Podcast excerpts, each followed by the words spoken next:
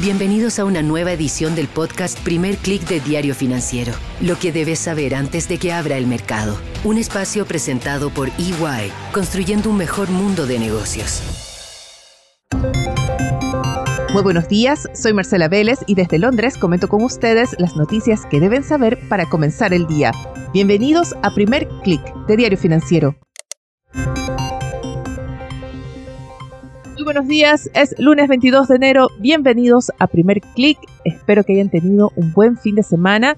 Los mercados parece que descansaron y recargaron energías. No se agota ese rally, ese impulso que llevó al SP 500 a un nivel récord el viernes.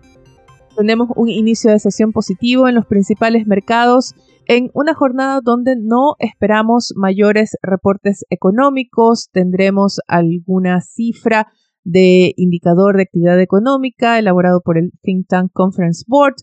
Y recién tras el cierre del mercado tendremos resultados de empresas que son influyentes en los índices. Por ejemplo, tendremos los resultados de United Airlines y el reporte de Logitech. La atención se concentra más bien en la agenda que se viene para el resto de la semana. Comenzando mañana tendremos una agenda de resultados bastante cargada, con nombres como Verizon, Johnson Johnson, Procter Gamble y sobre todo Netflix. El miércoles será el turno de Tesla, que va a llamar muchísimo la atención, y IBM.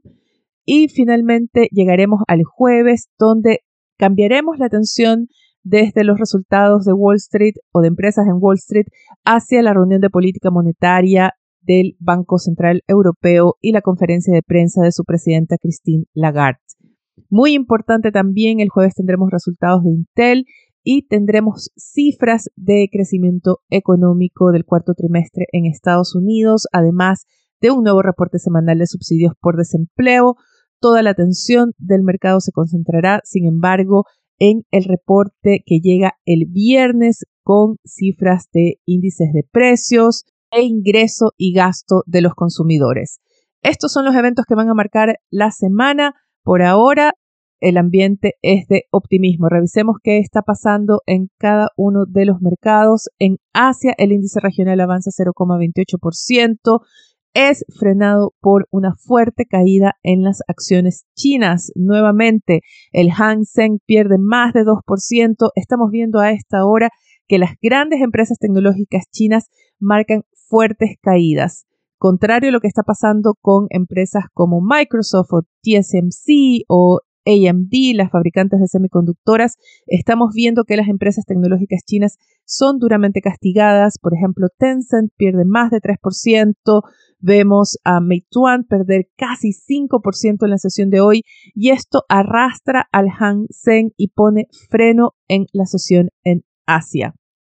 ¿Qué está pasando en este mercado? Hay una creciente decepción, un creciente pesimismo en torno a China. El Banco Central de ese país sorprendió, decepcionó al mercado al mantener sin cambios dos tasas referentes de financiamiento, una a un año y la otra a cinco años, y no hizo cambios a pesar de las cifras recientes que han confirmado una desaceleración de la economía, pero también un ambiente deflacionario. muy importante es que en el mercado se comienza a perder la esperanza de que Beijing despliegue un importante programa de estímulo. Las medidas que se han tomado hasta ahora ya están incorporadas en los precios y en este punto serían necesarias medidas mucho más agresivas para retomar el optimismo y la confianza en el mercado chino. Este es un factor que también está arrastrando a otras economías, otras empresas fuera de las fronteras chinas. Se reporta, por ejemplo, que Alemania tuvo una fuerte caída en sus exportaciones de cuarto trimestre pero destaca sobre todo la caída en las exportaciones a China, que retrocedieron casi 13% en diciembre. Del contrario, hay otros mercados que se están beneficiando de la salida de capitales desde China. Ya lo habíamos mencionado en este podcast antes, que una gran apuesta de los mercados este año es emergentes sin China. Bueno, uno de los mercados que se está beneficiando no es precisamente un emergente, sino un desarrollado y parece ser Japón. Se atribuye que Hay capitales que están saliendo de China y se están yendo hacia Japón y esto está impulsando al Nikkei que hoy, por ejemplo, sube 1,62%, marca una nueva sesión y ha mantenido ya alzas constantes, se mantiene un nivel no visto en 34 años y el Nikkei acumula en estos 22 días que vamos de 2024 un avance de casi 10%. Por el contrario, el Hang Seng cae ya 11%. Salgamos de Asia, vayamos a Europa, donde las alzas son impulsadas desde Wall Street y esas expectativas, al parecer bastante optimistas del mercado, desafiantes a lo que han expresado los bancos centrales de que habrá mayores recortes de tasas de interés. El stock 600 avanza 0,49% y se une así a los avances que estamos viendo en los futuros de Wall Street. El Nasdaq sube 0,54% y el SP 500 avanza 0,30%. El dólar se mantiene estable con una ligera tendencia a la baja y esto está dando cierto sostén a los commodities. Vemos también que el petróleo se mantiene estable y el cobre, por ejemplo, también opera más bien plano con una ligerísima tendencia al alza. Salgamos de los mercados, vayamos a la política que también está dominando la agenda. Ya pasamos de Davos, donde estuvimos más concentrados en los grandes temas geopolíticos, el Mar Rojo, la guerra en Ucrania, la guerra de Israel contra Hamas y ahora es más bien la política local en economías importantes. Durante el fin de semana vimos unas marchas multitudinarias en Alemania. Cientos de miles de personas salieron a marchar para protestar contra lo que parece ser una reunión que tuvieron partidos o políticos de derecha, porque eran de varios partidos, en los que se discutió un programa de deportación masiva esta como una medida para luchar contra la inmigración ilegal. Este es uno de los problemas que está pesando en la agenda electoral de Alemania y que ha llevado al partido de derecha Alternativa por Alemania, Alternative for Deutschland, AfD, a ser, según las encuestas, si las elecciones fueran hoy, se convertiría en la segunda o tercera fuerza política. Lo interesante de lo que pasó este fin de semana es que no afectó en las encuestas a este partido de derecha, a pesar de que las protestas llamaban a que se elimine o se vete a este partido, las encuestas todavía le dan 22-23% de la intención de votos. Tenemos también temas políticos importantes en Estados Unidos, donde ayer vimos a Ron DeSantis abandonar la carrera por la candidatura del Partido Republicano y muy importante es que tras renunciar anunció su apoyo no a Nikki Haley, que está tratando de reunir a todos quienes no quieren ver a Donald Trump regresar a la Casa Blanca, sino que el Ron DeSantis se alineó con el expresidente.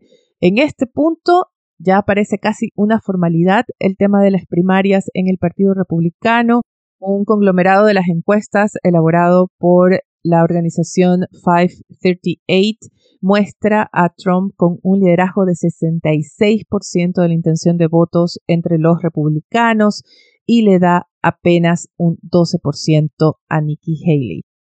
Sin embargo, las primarias de New Hampshire van a capturar la agenda, van a capturar los titulares. Esto se dará mañana, tendremos los resultados por la tarde. Hay expectativas de si Haley logra triunfar sobre Trump en New Hampshire. Esto le daría un renovado impulso a su candidatura. Pero si Trump gana por amplia ventaja, prácticamente se daría por hecho su liderazgo como el candidato republicano. Antes de despedirme, quiero comentar con ustedes la portada de Diario Financiero que presenta en su titular una radiografía al lobby ministerial. Diario Financiero reporta que fue el Ministerio de Economía el que lideró las reuniones en 2023, seguido de Energía y Medio Ambiente. También se destaca a las empresas que concentraron o que lideraron las inversiones de las AFP en la bolsa local el año pasado, y estas son SQMB, Santander y BCI. Sobre SQM, no se pierdan el especial que publicamos el viernes pasado, una entrevista con Chris Berry, consultor de cadena de suministros de baterías, sobre todo baterías de litio, y sus perspectivas que son bastante positivas para SQM, pero que llaman a la alerta sobre el ambiente o el atractivo de las inversiones en Chile versus una positiva apuesta por Argentina. No se lo pierdan si no lo han escuchado todavía. Y con esto cerramos por hoy. Los invito a que sean actualizados de las noticias del día y más visitando nuestro sitio web de f.cl o de fsud.com con las noticias de negocios de Latinoamérica. Les deseo que tengan un buen inicio de semana. Nosotros nos reencontramos mañana. Esto fue el podcast Primer Click de Diario Financiero. Lo que debes saber antes de que abra el mercado. Un espacio presentado por EY, construyendo un mejor mundo de negocios.